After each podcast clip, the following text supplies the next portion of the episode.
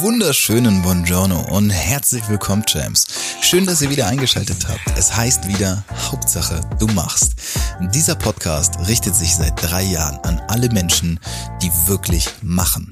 Menschen, die ihre Ziele verfolgen. Und wenn du manchmal haperst, haderst, hängst, dann richtet sich dieser Podcast ebenso an dich. Ich zeige dir mittels einfachen, ganz simplen Methoden, vor allem aber spannenden Interviewgästen, wie du es schaffst, in die Umsetzung zu kommen. Ich wünsche dir bei jeder einzelnen Folge, auch bei der jetzt kommenden, ganz viel Spaß. Ich hoffe, dass du ebenso viel daraus ziehen kannst wie ich. Und wenn du das Gefühl hast, du brauchst Support, Unterstützung, dann melde dich einfach jederzeit bei mir. Du findest alles in den Show Notes und jetzt wünsche ich dir ganz viel Spaß. Hauptsache, du machst.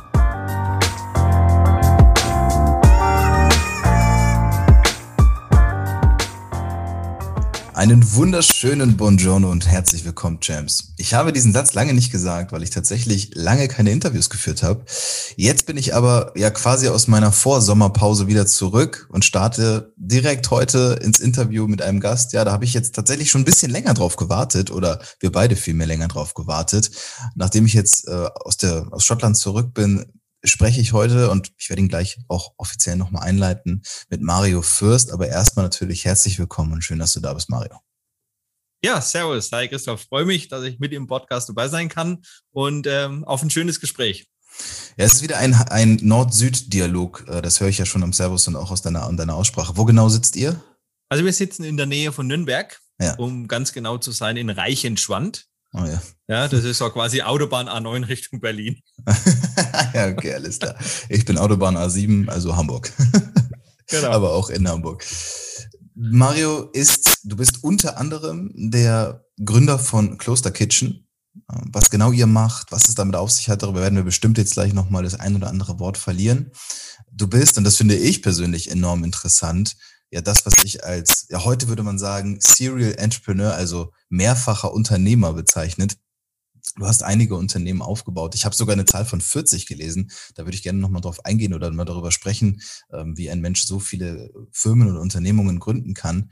Bevor wir aber so in das ganze Thema auch mit Kloster Kitchen einsteigen, was damit auf sich hat, magst du uns mit eigenen Worten beschreiben, was so dein Daily Business ist, was du so im Alltag tust, dass die Leute sich einfach erstmal ein Bild davon machen können? Ja, mache ich gerne. Also mein Alltag ist relativ gut strukturiert. Ich bin da ein sehr strukturierter Mensch und fokussiere mich auf diverse Themen. Das fängt schon beim Aufstehen an. Also ich stehe jeden Tag um 6 Uhr und zwei Minuten auf, exakt. Ohne Wecker. Also wenn ich einen Wecker hätte, dann würde ich wahrscheinlich verschlafen, weil ich so müde wäre und mich die ganze Nacht darauf fokussieren müsste, dass da ein Wecker da ist. Das kann ich nämlich überhaupt nicht. Meine Frau hat manchmal einen Wecker gestellt, den muss ich dann ausmachen, weil ich schlafe dann einfach nicht. Also 6.02 Uhr fängt so an und dann geht's bei mir ähm, bisschen ähm, lockeres Frühstück, nehme ich für mich selber. Äh, dann kommen meine Kinder, dann kommt meistens meine Frau, dann geht's ab in die Schule und dann bin ich so kurz nach acht im Büro. Dann sage ich grundsätzlich immer Hallo, äh, gehe meine E-Mails checken einmal und dann geht's in ein paar Meetings. Das ist mal so die ersten paar Stunden. Also man sieht schon, ich bin da sehr strukturiert und bereite auch immer alles gut vor, weil eine gute Eigenschaft von mir ist auch delegieren, sonst könnte man nämlich auch nicht so viel Unternehmen aufbauen. Und beim Delegieren ist halt immer so auch meine Devise, den Menschen, denen man was delegiert, auch ein hohes Vertrauen zu schenken auf das Eigeninitiative, was die Menschen da auch mit einbringen können in das Business. Dann ist meistens so, dass ich um 11.30 Uhr mir tatsächlich dann immer was zum Essen mache bei uns in der Firma. Da lege ich sehr viel Wert drauf weil wir sind ein bisschen so abseits von der Hauptstadt Nürnberg und mhm. es gibt nicht so viel bei uns und deswegen bei uns in der Firma sehr viel gekocht. Ähm, meistens ist dann so, dass zum Lunch äh, immer noch ein paar Leute mit dabei sitzen ähm, oder ich mich auch beschäftige. Manchmal bin ich auch ein bisschen auf Clubhaus unterwegs in der Mittagspause und höre ein bisschen zu, machen wahrscheinlich mehrere. Und dann geht's meistens in der Nachmittag so ab 13.15 Uhr und dann sind meistens nachmittags noch einmal ein, zwei Termine, meistens mit Marketing, dann nochmal mit Sales. Ähm, und dann kümmere ich mich eine Stunde, so meistens 15.30 bis 16.30 äh, um andere Kollegen und Mitarbeiter. Ja, also ich versuche immer sehr viel mit dem Team zu reden, sehr viel mich auszutauschen, also auch zwischen den Zeilen zu hören, was sind so die Belange, was läuft, was läuft nicht. Ja, Ähm, ich habe dann auch immer äh, sowohl frühs, wenn ich in die Firma komme, als auch am Nachmittag mal nochmal einen Gang durch unser Lager. Ja, schau einfach auch, sind die Aufträge abgearbeitet, wie geht's den Menschen dort? Also wie fühlen die sich, sind die motiviert, ist da gute Stimmung? Ähm, und dann so Richtung 18 Uhr, meistens so zwischen 17 und 18 Uhr, mache ich dann noch die restlichen Dinge so weg vom Tag. Und ich habe mir angewohnt, äh, also angewöhnt, dass ich meistens nie mehr als zwischen 30 und 40 E-Mails offen habe. Alles andere ist abgelegt, bearbeitet, verteilt oder zumindest so markiert, dass es dann am nächsten Tag äh, in die nächste Runde geht. Weil, ähm, also ich hasse es, äh, wenn man da keinen Überblick mehr hat. Und ich mag es auch nicht, wenn da zu viel sich bei mir anstaut. Und dann ist eigentlich so ein Tag zu Ende, dann gehe ich nach Hause, dann ist Familientime. Ja, oder auch mal Mountainbiken. Ich gehe zweimal in der Woche zum Mountainbiken. Das ist meine Leidenschaft. Ab in den Wald. Wir wohnen sehr ländlich. Einmal mit der Gruppe, einmal alleine. Da sammle ich auch wieder Kraft und Inspiration, weil das braucht man. Und ähm, ja, dann setze ich mich meistens dann nochmal so 20 oder 30 nach der üblichen Tagesschau nochmal hin. Äh, meine Frau ist ja auch mit dem Unternehmen. Äh, dann klappen wir manchmal auch beide das Laptop nochmal hoch mhm. und machen nochmal eine Stunde oder eineinhalb. Und ich gehe immer so 23.30 Uhr dann zum Schlafen und äh, schlafe dann wieder bis 6.02 Uhr. Also eigentlich ein ganz langweiliger Tag. und vor allem, ich glaube, ich habe in 240 Folgen noch nie einen so detaillierten Tag beschrieben bekommen. Also insofern ja. äh, man wissen, wissen wir schon mal, was du machst. Das heißt, wenn jemand dich anrufen will, weiß er, zu welcher Zeit du wann Zeit hast, aber nicht. genau. Ne? Sagen wir mal so, ich weiß, was ich tue. Ja, so ist es. Und apropos, das ist ja auch so ein bisschen das Thema. Ähm, Du sprichst ja, wenn du jetzt vom Büro sprichst, sprichst von Kloster Kitchen. So. Ja. Und da können wir auch, würde ich gerne einfach mal direkt einsteigen. Das ganze Thema Kloster Kitchen, dass du uns das vielleicht auch noch mal ein bisschen näher bringst, beschreibst. Ihr macht im Endeffekt, ganz simpel gesagt, Getränke. Aber, und das habe ich jetzt häufiger schon in der Recherche vorher ähm, von dir gehört, gelesen, da legst du auch, denke ich, Wert drauf. Ihr macht etwas Neues, ihr habt etwas Neues auf den Markt gebracht. Und da kannst du uns gerne mal beschreiben, was es damit auf sich hat und was es auch aus deiner Sicht so besonders macht. Hm. Ja, also besonders macht es mal auf jeden Fall das, äh, Christoph, dass, also A, es war überhaupt nicht geplant, so etwas zu machen. Ja, also ich wollte nie in meinem Leben jemals in die Getränke oder in die Lebensmittelbranche äh, businessmäßig einsteigen. Also es war nie geplant und es war auch vielleicht nie meine Bestimmung, sage ich mal, aber es ist einfach so passiert. Ja, und das ist so ein bisschen die Geschichte hinter Kloster Kitchen, wo ich viel Wert drauf lege. Ja, A, wir haben etwas Neues erschaffen mit Kloster Kitchen, beziehungsweise auch ein neues Marktsegment erschaffen. Ähm, und das Witzige ist an der Sache, dass das erst so nach ein paar Jahren mir eigentlich wirklich bewusst geworden ist, welcher Weg das da eigentlich so, also wie der Weg sich so geebnet hat. Ja. Mhm. Weil das Produkt ist ja zu mir gekommen über einen Urlaub in Österreich und im Prinzip auch über meine Frau. Also wir waren dort zum Kurzurlaub. Meine Frau war dort auf so einem Markt und hat so ein ähnliches Produkt gekauft. Und so ist das Produkt zu mir gekommen. Und ich wollte eigentlich gar keine Firma draus machen. Aber ich habe mir irgendwie angewohnt, weil wir haben drei Flaschen mit heimgenommen. Und ich habe mir irgendwie angewöhnt, dass ich gesagt habe, nach dem Frühstück, vor dem Espresso trinke ich dann quasi so ein, ja, im Schnapsglas so einen Ingwer-Shot. Das hieß ja damals auch noch nicht so. Und das hat mir einfach gut getan. Also es hat mir geschmeckt. Es war wunder, so ein wundervolles Geschmackserlebnis. Ähm, ähm, es war gut. Ich habe mich irgendwie gut gefühlt. Mein Körper war auf einmal gut, ja. Und, und das war so eine Gewohnheit, so eine Morgenroutine für mich. Und die habe ich immer noch beibehalten. Mhm. Und das Witzige ist einfach, dass aus den anderen zwei Flaschen ähm, zwei Geschichten entstanden sind, aus dem quasi Bestellungen entstanden sind von Menschen, die das Produkt haben wollten. Und das war für mich total faszinierend. Ja, weil ich sage mal so, ich bin ganz gut im Verkauf und habe festgestellt, das Produkt, das muss ich überhaupt nicht verkaufen. Hm. Es muss jemand probieren und dann entsteht eine Nachfrage wirklich von alleine, was ja ein Traum ist für jemanden. Ja, und ähm, dann habe ich mich aber dran gemacht, 2015, nachdem das so positiv zu mir zurückgekommen ist, einfach zu sagen, okay, ich gehe der Sache mal auf den Grund ich schaue mir mal so eine Rezeptur an, obwohl ich keine Ahnung hatte. Und äh, es gab dann auch relativ schnell die zwei größten Schwierigkeiten. Wo füllst du sowas ab und wie kriegst du Ingwer in Stückchen? Und ich hatte ja wirklich gar keine Ahnung von dem Getränkemarkt. Ja? Und ich habe da auch. Was, ist, was war das Problem daran, Ingwer ein Stückchen zu kriegen? Also für den absoluten Laien, wo ist das Problem? Ja, also wenn du die normale Getränkebranche anschaust, dann ist es ja eigentlich so, dass alles saftbasiert ist. Ja. Ja also alle Getränke sind Saft- oder Sirup basiert. Und es gibt eine riesige Industrie und die Getränkeindustrie ist ja riesig. Also nach ein paar Monaten in dieser Getränkeindustrie hat mir mal jemand erzählt, dass jeden Monat tausend Getränkeideen auf den Markt kommen. Buch. Jeden Monat. Ja, also es ist irre, irre, wie groß das ist. Ja, das kann man so erstmal, wenn man nicht in der Branche ist, gar nicht glauben, was für ein ja. irrer Markt das ist. Ja, und ähm, ja, äh, aber es gab kein einziges Produkt, das in Stückchen verarbeitet wird. Mhm. Stimmt nicht ganz. Es gibt ein Produkt auch mit Stückchen, das ist so mit so Aloe Vera Stückchen. Aber das ist eine andere Rezeptur, eine andere Herstellungsverfahren. Das habe ich dann schon gefunden, aber damit konnte man das nicht umsetzen. Und Aloe Vera Stückchen sind auch ein bisschen weicher, weil Ingwer ist ja eigentlich eine Knolle, also ist ja hart. Und als ich mich damals auf den Weg begeben hatte, war ja meine Grundidee, also gutes Produkt, da gibt's eine Rezeptur, dann findet man irgendeinen Lohnfüller und man findet irgendjemanden aus der Branche, die es ja alle gibt, die dann die Zutaten liefern.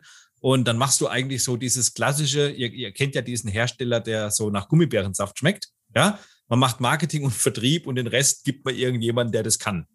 So, und das war aber hier auf einmal nicht möglich, weil alle haben zu mir gesagt, naja, Mario, du musst dir das so vorstellen. Ingwer in Stückchen, selbst wenn du das hinkriegst, dann die Stückchen über eine Abfüllanlage in Flaschen zu bringen, das ist so wie wenn du Sand ins Getriebe schüttest. Ja. Also das wird nicht funktionieren, weil die Stückchen einfach diese Düsen verstopfen ja. und dann wird es nie wirtschaftlich sein. Das, das war so der Ansatz, ja. Und damit habe ich mich aber nicht zufrieden gegeben, ja. Ähm, ich habe dann eine Technologie entwickelt, wie man Ingwer schält und stückelt, weil das gab es auch nicht. Ja? Was, was heißt, du hast das entwickelt? Also ja, nein, es, es gab es nicht. Ich habe mit einer großen Firma gesprochen in Deutschland, die ist sehr mhm. bekannt. Äh, das ist quasi jemand, der genau für die Getränkeindustrie und die Süßwarenindustrie quasi Rohstoffe liefert. Also mhm. Compounds, Rohstoffe, also alles Mögliche, auch Mischungen macht. Und ähm, eigentlich war meine Idee, die müssten wir das ja können. Mhm. Und dann haben die mir aber ganz schnell gesagt, ja, Ingwer, Ingwer, Ingwer gibt's immer nur als Saft oder als Extrakt oder als Pulver. Aber Ingwer in, also in frischer Form gestückelt, also das, was wir kennen, wäre Püree, aber das wollte ich nicht. Ja.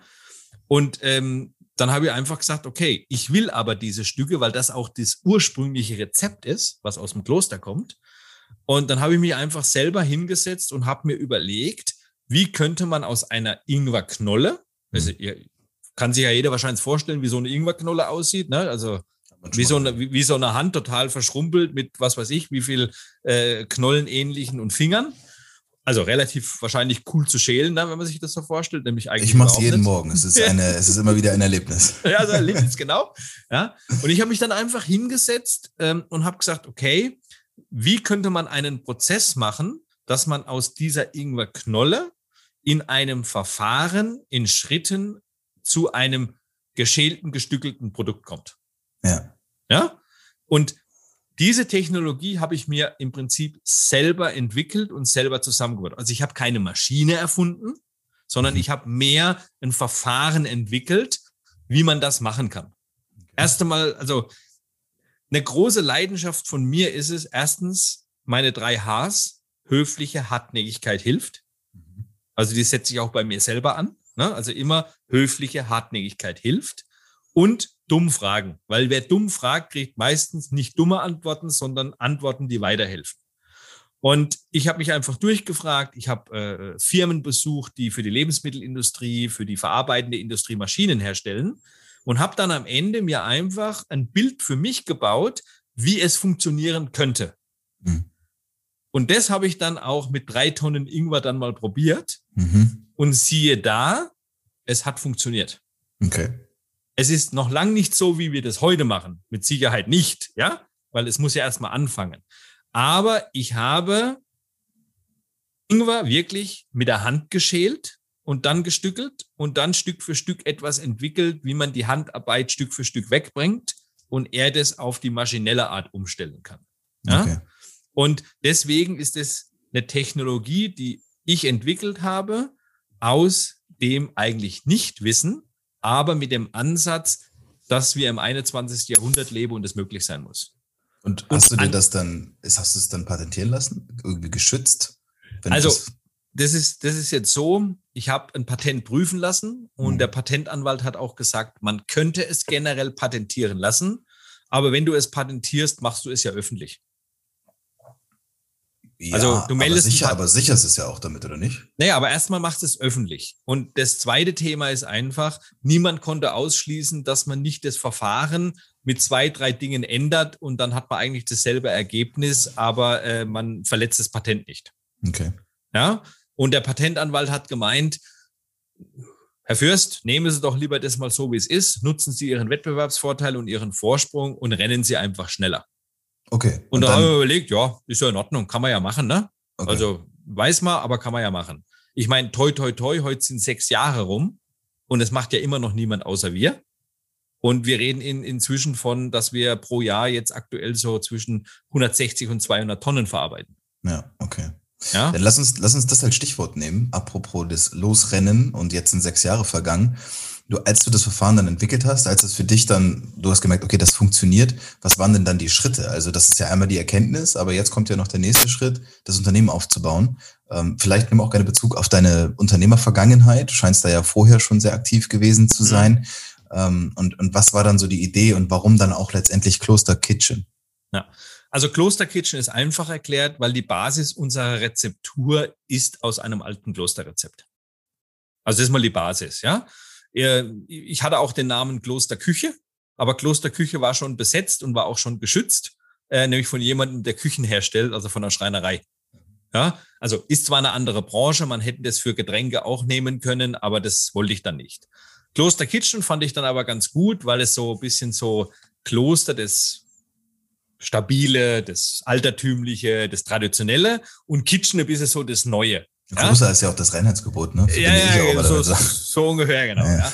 Also ich fand es dann ganz witzig, weil meine Idee war auch immer so ein bisschen so das, das vergangene Wissen von früher in das Neue zu interpretieren und einfach moderner zu machen. Ja, ja. also so diese Transformation hinzukriegen, äh, aus dem Alten zu schöpfen, in was Neues hineinzugehen und da auch äh, eine Lifestyle-Marke zu entwickeln. Ja, und es gibt ja viele so alte Marken, die sich auch darin immer Stück für Stück weiterentwickelt haben. Ja. Und deswegen Kloster Kitchen, weil es ist immer die Basis der Rezeptur. Ja. Und Unternehmertum heißt mal so, also das kann ich dir auch so sagen, das ist nicht meine erste Unternehmung, aber jede Unternehmung, die ich gestartet bin, bin ich immer mit der vertrieblichen Idee gestartet. Mhm. Ja, das ist eigentlich, das ist die Essenz. Ich bin ein Vertriebler, ich bin ein Verkäufer. Ich verstehe Marketing im Verkauf einzusetzen. Und ich weiß, dass gutes Marketing ein schlechtes Produkt sogar immer nach vorne bringen kann und dass manchmal sogar ein schlechtes Produkt mit einem guten Marketing und einem guten Verkauf besser funktioniert als ein gutes Produkt, was ein schlechtes Marketing hat und keinen Verkauf. Weil der Kunde weiß es ja vorher nicht. Also ich bin überzeugt, wenn jemand unsere Produkte probiert, dann wird er nichts anderes mehr trinken, weil einfach der Geschmack, die Art, ja, die Qualität, wir sind ja ein Premium-Produkt, auf jeden Fall überzeugt. Aber ein Unternehmen zu bauen heißt für mich auch immer, schau mal, ich habe dir gesagt, ich habe das entwickelt, wie man das macht. Das hat acht Monate gedauert. Ja. Aber ich habe ja in den acht Monaten nicht gewartet und dann erstmal geschaut, ob ich dann ein Unternehmen aufbaue, sondern ich habe das parallel gemacht. Also ich habe parallel das Unternehmen aufgebaut von der Struktur, Webseite, kleiner Webshop, welche Texte brauchen wir, die Marketingidee, das Design, ja, ohne dass ich eine Flasche jemals abgefüllt habe. War es dann für dich daran geknüpft, dass das funktioniert mit dem Verfahren oder hättest du irgendwann gesagt, ich mache das auch ohne das Verfahren, einfach weil die Idee und die Vorarbeit schon da war?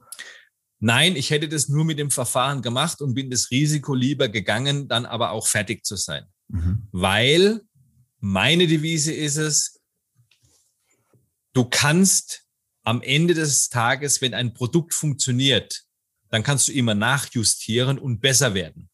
Aber du kannst eigentlich nichts mehr reparieren. Also wenn ein Produkt wirklich funktioniert, ja, weil du kommst nicht mehr hinterher. Es gibt ja auch andere Managementansätze, da sagt man, mach mal erstmal irgendwas und dann lauf mal los und dann wirst du es schon irgendwie heilen. Ja, das ist aber nie mein Ansatz gewesen. Jede Company, die ich gebaut habe, habe ich immer so gemacht, dass ich gesagt hätte, jetzt nehme ich dich einfach mal, Christoph, wenn du jetzt bei mir mit einsteigen würd, würden würdest als, als Co-Investor oder als Co-Founder, ja, ja, dann müsste ich dir in zwei Stunden alles hinlegen können und du müsstest am Ende sagen, wow, ich hätte es besser vielleicht nicht machen können, aber ich kann dazu helfen, dass es noch besser wird. Mhm. Also ich will immer so den, das Gefühl haben, dass sich jemand wohlfühlt und dass jemand das transparent erkennt, was für eine Struktur da ist. Okay. Und ich möchte eigentlich nicht, dass dann drei Monate später du zu mir sagst, ja Mario, aber das hast du mir nicht gesagt und das habe ich auch nicht gewusst und was ist denn da jetzt passiert?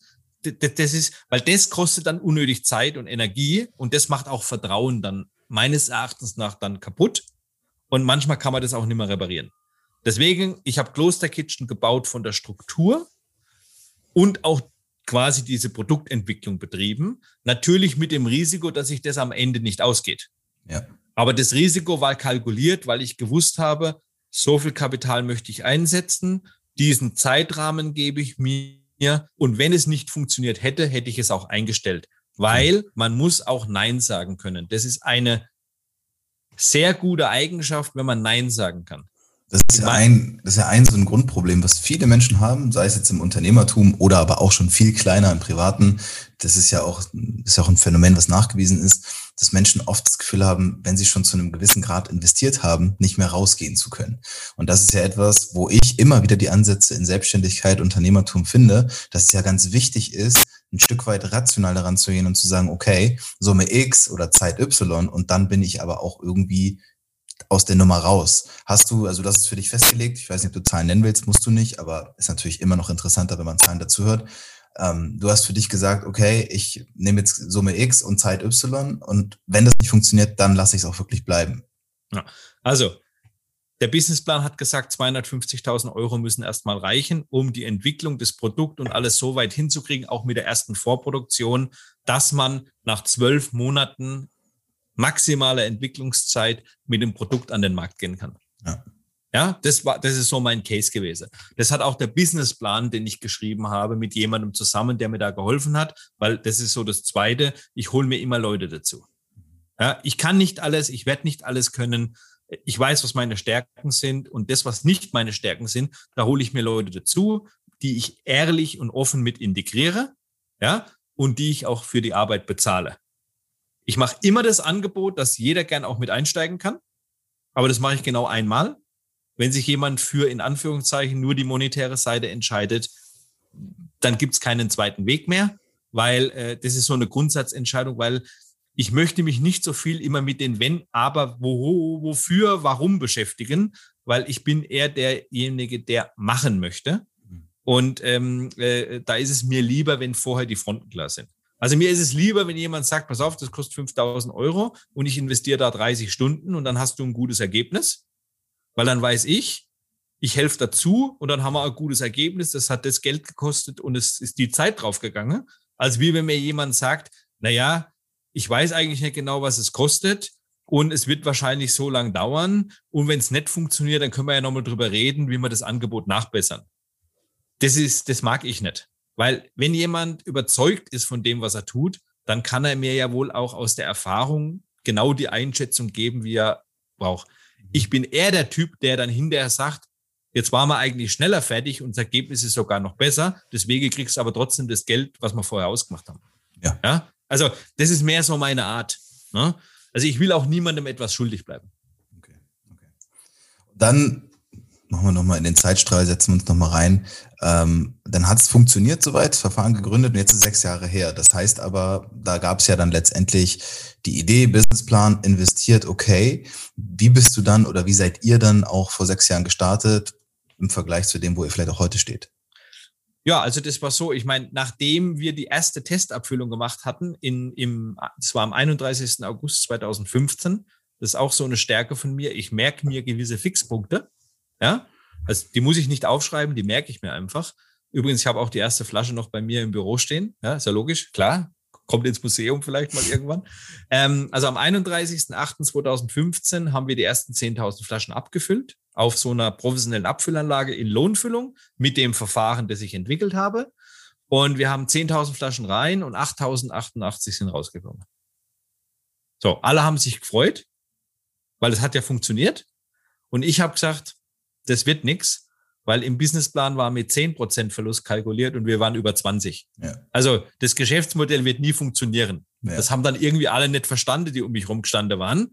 Da habe ich gesagt, aber das ist ja nicht schlimm. Also erst waren sie motiviert, dann waren sie demotiviert und ich habe die Welt nicht verstanden, weil ich habe gesagt, das ist ja mal nur eine Feststellung. Ich habe ja nicht gesagt, dass ich mich nicht freue, aber wir sollten vielleicht in vier Wochen nochmal einen Versuch machen und jetzt überlegen, was können wir gemeinschaftlich noch verbessern. Mhm. Dann haben mich alle für verrückt erklärt, weil gerade habe ich gesagt, das geht nicht. Und jetzt sage ich, wir machen das in vier Wochen nochmal und wir erhöhen sogar die Menge auf 15.000 Flaschen, weil meine Vermutung war, je größer die Menge wird, je besser ist der Prozess. Mhm. Ja, wir haben dann noch ein paar andere Sachen gemacht, haben dann äh, vier Wochen später nochmal abgefüllt und haben 15.000 Flaschen rein und 14.870 sind rausgekommen. Ich kann mir auch die Zahlen ganz gut merken dann. Mhm. Und dann habe ich gesagt, okay, jetzt haben wir circa so 25.000 Flaschen auf Lager, noch keine einzige verkauft und keinen einzigen Kunden. Ja. Und jetzt müssen wir mal starten. Vertriebskonzept, Marketingkonzept war fertig, aber wie starten wir? Habe ich gesagt, naja, wir sind ein Bioprodukt, dann gehen wir halt mal auf die Biofach, weil die Biofach ist die Weltleitmesse für Bioprodukte. Also da wird es ja wahrscheinlich irgendwann ein paar Kunden geben und äh, da gehen wir halt mal auf die Messe. Und ich habe viel mit Freelancern gearbeitet, die haben alle gesagt, ja wie, wir gehen einfach auf die Messe. Ich sage, ja, wir melden uns an, gehen einfach auf die Messe. Und dann sind wir auf die Biofach gegangen im Februar 2016. Das war dann auch der Markteintritt für mich.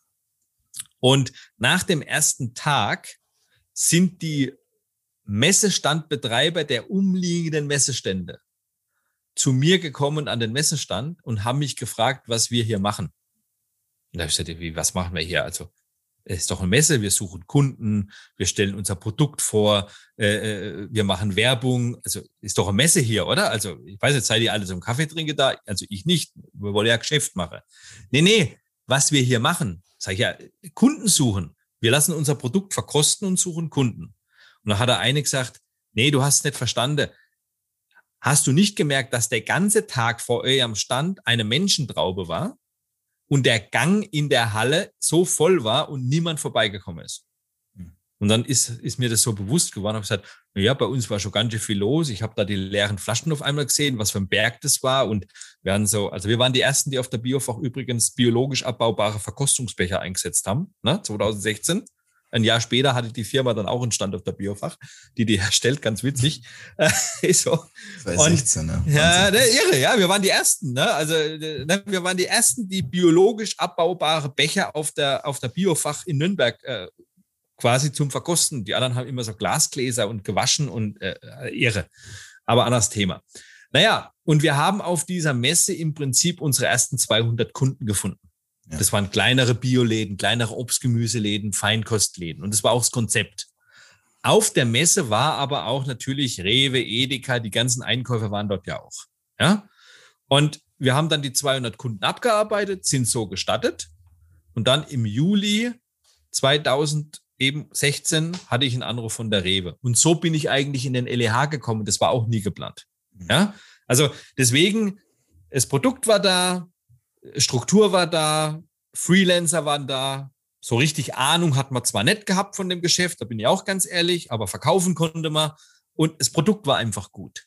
Gab es nur, gab's nur ein Produkt am Anfang? Es gab nur ein Produkt. Es gab wir hatten nur, nur ein Produkt. Den Ingwer-Shot, oder was? Genau, wir hatten nur den Ingwer-Shot und auch den nur in der großen Flasche mit zwölf Portionen. Ja, also aber wir haben war, so. Aber meinst du denn, was war es denn? War es das, war es das Neuartige, dass es das so noch nicht gab? Oder weil die Menschen haben ja jetzt auch in den letzten fünf Jahren, jetzt würde ich das mal so sagen, weil du ja auch die Zahl 2016 genommen hast, einen regelrechten Hype, einen Ansturm auf diese ganzen Produkte wie Ingwer-Shots, Kurkuma, sind ja diese ganzen Superfood und Drinks sind ja jetzt explodiert. Das gab es ja vor sechs, sieben Jahren dann de dementsprechend noch nicht ganz so. Was war es denn? War es jetzt die, die Qualität des Produkts, die Neuartigkeit oder war es der Verkauf oder war es alles zusammen, was es dann am Ende so erfolgreich gemacht hat? Also, was es am Ende erfolgreich gemacht hat, glaube ich, ist auf jeden Fall das Produkt und der Geschmack und die Art des Produktes. Ja, weil richtig, wie du gesagt hast, also Ingwer-Shots gab es ja nicht. Also ich kann mich noch erinnern, es gab einen Mitbewerber in Hamburg, ja, der dort auf dem Markt so frisch gemachte Shots verkauft hat. Und es gab einen Mitbewerber, den gibt's auch heute noch aus Dänemark. Hm. Und es gab Kloster Kitchen. Und mehr gab's nicht. Und übrigens, vor ungefähr 20 Monaten, bis jetzt sage ich mal, bis, bis Ende 2019 gab's auch noch nicht viel mehr. Hm. Die Schwemme ist eigentlich erst die letzten 12 bis 16 Monate gekommen. Ja? Also wir von Kloster Kitchen sind der Marktbegründer und auch die Company, die den Markt gemacht hat. Da sind wir zwar sehr stolz drauf, aber das, da gewinnen wir im Moment noch keinen Blumenkorb damit. Ne? Aber es gab das noch nicht. Und ich bin eigentlich der Überzeugung, dass die Art des Produktes, aber auch das Vertriebskonzept und auch das Marketing, also was wir damals ja auch schon anscheinend gut gemacht haben, hat einfach die Leute so überzeugt, dass die das Produkt, naja, und man wird auch, glaube ich, ein bisschen süchtig danach, ja, weil es wirklich auch effektiv mit dem Körper was macht und weil es auch effektiv gut schmeckt und neben dem Geschmack auch noch andere Benefits hat, über die wir zwar nicht reden und auch nicht schreiben, weil wir es rechtlich nicht dürfen, aber der Kunde merkt's ja. Ja? Und das Coole ist, dass unser Kunde darüber spricht. Und das ist natürlich für ein Produkt das Genialste, was es gibt. Ja, ich meine, wir haben jetzt seit 2016 auch Trusted Shop für unseren Online-Shop als Bewertungstool. Wir haben da jetzt fast 3000 Bewertungen drauf. Und wenn du mal die sich mal durchliest, das ist irre. Ja. Also ich habe bis heute noch nicht verstanden, wie, wie, wie viele Leute sich so viel Zeit nehmen können, um so Bewertungen zu schreiben, weil eigentlich machen sie alle irgendwie, ja, gut, super, weg und hin und her hat geklappt und fertig. Äh, und eigentlich sollte man ja bei Trusted Shops auch nur die Lieferung bewerten und ja eigentlich überhaupt nicht das Produkt. Hm. Und bei uns ist irgendwie, unser Trusted Job ist irgendwie das Facebook für andere. Ja? Also ja. Ich, ich, ich bin überzeugt, dass es das Produkt mit Sicherheit den größten Anteil am Erfolg hat und auch nach wie vor das Produkt immer noch den größten USP im Markt besitzt. Was wir jetzt tun müssen, ist natürlich, weil jetzt ein Markt entsteht. Das ist so die Kunst, wenn du einen Markt entstehen lässt, dass du jetzt natürlich wieder nachjustierst und schon wieder fünf Schritte schneller bist als der Mitbewerber, weil der Mitbewerber im Moment ja nur kopiert. Ja, also als Marktbegründer bist du ja jemand, der in der Vorreiterrolle ja, ist. Als Marktbegleiter bist du immer jemand, der kopiert. Ja? ja, und das siehst du auch in den Konzepten, wenn du dir das am Markt anschaust. Übrigens, alle Mitbewerber arbeiten auch nur mit Saft. Mhm. Wir sind die einzigsten, die mit einer Rezeptur mit diesen Stückchen arbeiten. Wie, wie nennst du das? Wie nennt ihr das, wenn es nicht Saft ist? Also wir haben uns vor zwölf Monaten dazu entschieden, dass wir sagen, wir wollen eine neue Getränkekategorie entwickeln. Und wir haben uns dafür entschieden, weil wir A, Bio sind, ja, weil unser Produkt auch eine gewisse, schon auch Power vermittelt. Also ich kann jedem mal einen Tipp geben, ähm, wenn er am Abend vielleicht ein bisschen müde ist und will noch mal feiern gehen oder muss ein bisschen länger wach sein, und er von uns so ein, zwei Ingwer-Shots trinkt, dann wäre ich fast geneigt zu sagen, dann macht es mal, weil dann schlaft ihr garantiert nicht. Mhm. Ja, also es gibt eine gewisse Power. Und wir sind dann so auf die Idee gekommen, das war so ein bisschen so ein Wortspiel. Also wir haben gesagt, wie könnte man das nennen? Wie könnte man das nennen? Und irgendwie sind wir dann so gekommen, so Organic Power Drink. Hm. Und das Geniale daran ist, die Abkürzung ist OPD. Hm. Ja, und irgendwie hat sich das bei uns dann so eingespielt, dass wir gesagt haben, Mensch, wir machen Organic Power Drinks und irgendwann sollte das auch mal so sein, dass das eine Kategorie wird. Aber wir haben uns auch bewusst entschieden, dass wir auch Mitbewerber in diese Kategorie mitnehmen wollen. Weil nur wenn Mitbewerber auch dann mit in die Kategorie gehen, entsteht auch dann eine starke Kategorie zum Verbraucher. Ja. Ja. Und das ist so, wo wir gesagt haben, wir wollen neue neues Marktsegment entwickeln durch Organic Power Drinks aus diesen Ingwer-Shots heraus, aus diesen Superfoods, dass der Verbraucher langfristig eine Orientierung bekommt und nicht nur kurzfristig ein Trend entsteht. Okay. Das ist auf jeden Fall eine mega spannende Story und ähm, vielen Dank auch fürs Teilen der Story. An der Stelle erstmal Mario. Ich würde jetzt zum Ende hin gerne nochmal ein, zwei, drei Tipps und Weisheiten von dir, aus deiner Erfahrung, aus den letzten, ich weiß nicht, wie viele Jahr, Jahre oder Jahrzehnte gar du jetzt schon im Unternehmertum unterwegs bist. Wann hast du dein erstes Unternehmen gegründet? Mit 17,5. Okay, mit 17,5. Wie lange ist das her? Naja, heute bin ich 48. Ja, okay, also 30, 30 Jahre, Wahnsinn. Ja, ja. Wahnsinn. Okay, und äh, ich habe mir überlegt, ich würde dir gerne noch mal so ein, zwei Sätze vorgeben und du füllst sie einfach am Ende aus, weil praktische Tipps ergeben in meinem Podcast immer dann Sinn, wenn Leute zuhören und immer so ein bisschen stagnieren und gar nicht so wissen. Ich finde es immer super, wenn Leute so, naja, schon sehr große Geschichten wie deine wiedergeben können, weil es natürlich inspirierend ist. Aber auf der anderen Seite finde ich, sollte es auch immer was bringen, was greifbar ist für jemanden. Mhm. Und wenn du mir jetzt zum Beispiel beantworten kannst, ich sage, wenn ich gründen will, muss ich. Punkt, Punkt, Punkt. Wie ergänzt du den Satz? Nicht nur dran glauben, sondern es machen und es wollen und der Wille muss auch der Weg sein. Okay. Das heißt, für dich mit 17,5, ich meine, vor 30 Jahren, da gab es ja auch viele Dinge noch nicht, die es heute gibt. Ähm, beispielsweise, keine Ahnung, das ganze Thema Mindset, Unternehmertum, Entrepreneurship, was auch immer dahinter steckt. Mit 17,5, was hat dich dazu getrieben, zu gründen und warum hast du es dann dein, den Rest deines Lebens bisher weitergemacht? Weil ich schon immer das tun wollte, was mir Spaß macht. Das sagen zwar viele, aber ich wollte es auch tun. Okay. Also ich habe das auch ernst genommen, auch mir gegenüber. Also das war für mich kein Floskel, sondern wirklich, ich habe irgendwann die Entscheidung getroffen. Ich will das tun, was mir Spaß macht und das, was mir Energie bringt und das, was mir Freude bringt. Und monetär ist nie mein Antrieb gewesen, sondern immer dieses Gefühl, diese Leichtigkeit, selbst wenn es mal nicht so gut läuft, weil es ist eine große Kunst, wenn es mal nicht so gut läuft, die Leichtigkeit in den Körper zu holen so dass man doch fliegen kann, hm. weil dann ist man eigentlich am kreativsten. Ja? Mhm. Also nicht abheben und das Ganze überspannen, sondern eher die Leichtigkeit holen und durch die Leichtigkeit sich wieder Open Mind machen. Okay. Ja? Also ich habe immer so einen Spruch, vielleicht kann ich noch teilen. Ich sage immer, selbst wenn er mich ins tiefste Loch steckt, meine Seele lacht immer. Okay. Gegenseite, weil wenn ich mir deine Story anhöre oder Closter Kitchen Story anhöre, ist das ja wieder so ein fast amerikanisiertes Bild von äh, Hauptsache du gründest ein Unternehmen und das wird und erfolgreich, aber die Realität besagt ja, neun von zehn Unternehmen in Deutschland äh, scheitern innerhalb der ersten fünf Jahre und von diesem einen von zehn, also von diesen zehn Prozent, die sie in den ersten fünf Jahren schaffen, sind es wiederum sechs von weiteren zehn, die es dann nur über die nächstes, über die nächsten zwölf Monate schaffen. Also es ist ja Wahnsinn, wie viele Menschen mit Unternehmungen scheitern. Ich glaube, ich sage heute, das hängt auch ganz stark mit der Persönlichkeitsstruktur der Person zusammen. Was sagst du, wer sollte nicht gründen aufgrund deiner fast 30-jährigen Erfahrung? Also nicht gründen sollte jemand, der nicht die Vorstellungskraft hat, wie es am Ende aussehen könnte. Okay. Ganz klar. Also wer bei einer Gründung sich nicht vorstellen kann, wie es am Ende aussieht, der sollte nicht gründen.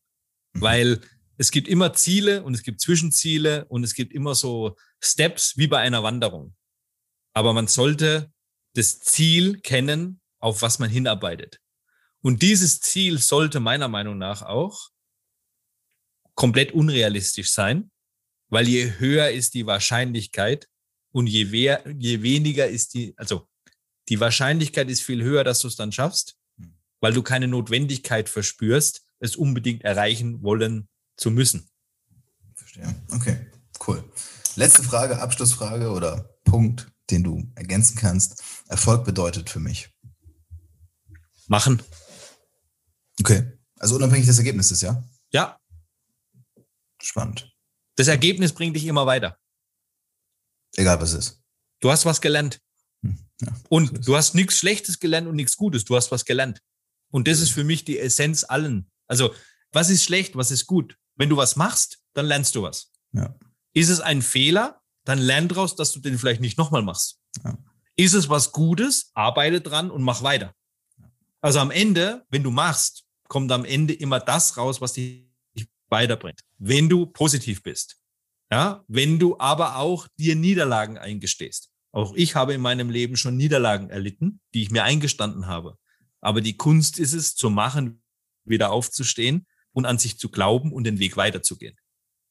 Völlig losgelöst, was rechts, links, vor dir, ober dir oder unter dir passiert. Geh einfach deinen Weg und dann ist das das Beste, was du als Mensch tun kannst. weil du lebst ja nur einmal. Und ich sage mal, da will ja jeder das Beste rausholen aus sich, wenn er authentisch mit sich selber umgeht. Und authentisch sein und reflektieren, das ist alles, es hängt alles dann mit dem Machen zusammen. Das ist auch der meiste Spruch, den du bei uns bei Kloster Kitchen, ich lade dich auch gerne mal ein, komm mal gerne bei uns vorbei. Wenn du hier durchgehst, dann merkst du auch die Energie. Und wenn du Leute hier fragst und ich auch nicht dabei bin und sagst, sag mal, was würdest du über Mario sagen? Da wird wahrscheinlich jeder sagen, mit extrem hoher Wahrscheinlichkeit, der Mario ist ein Macher, der macht.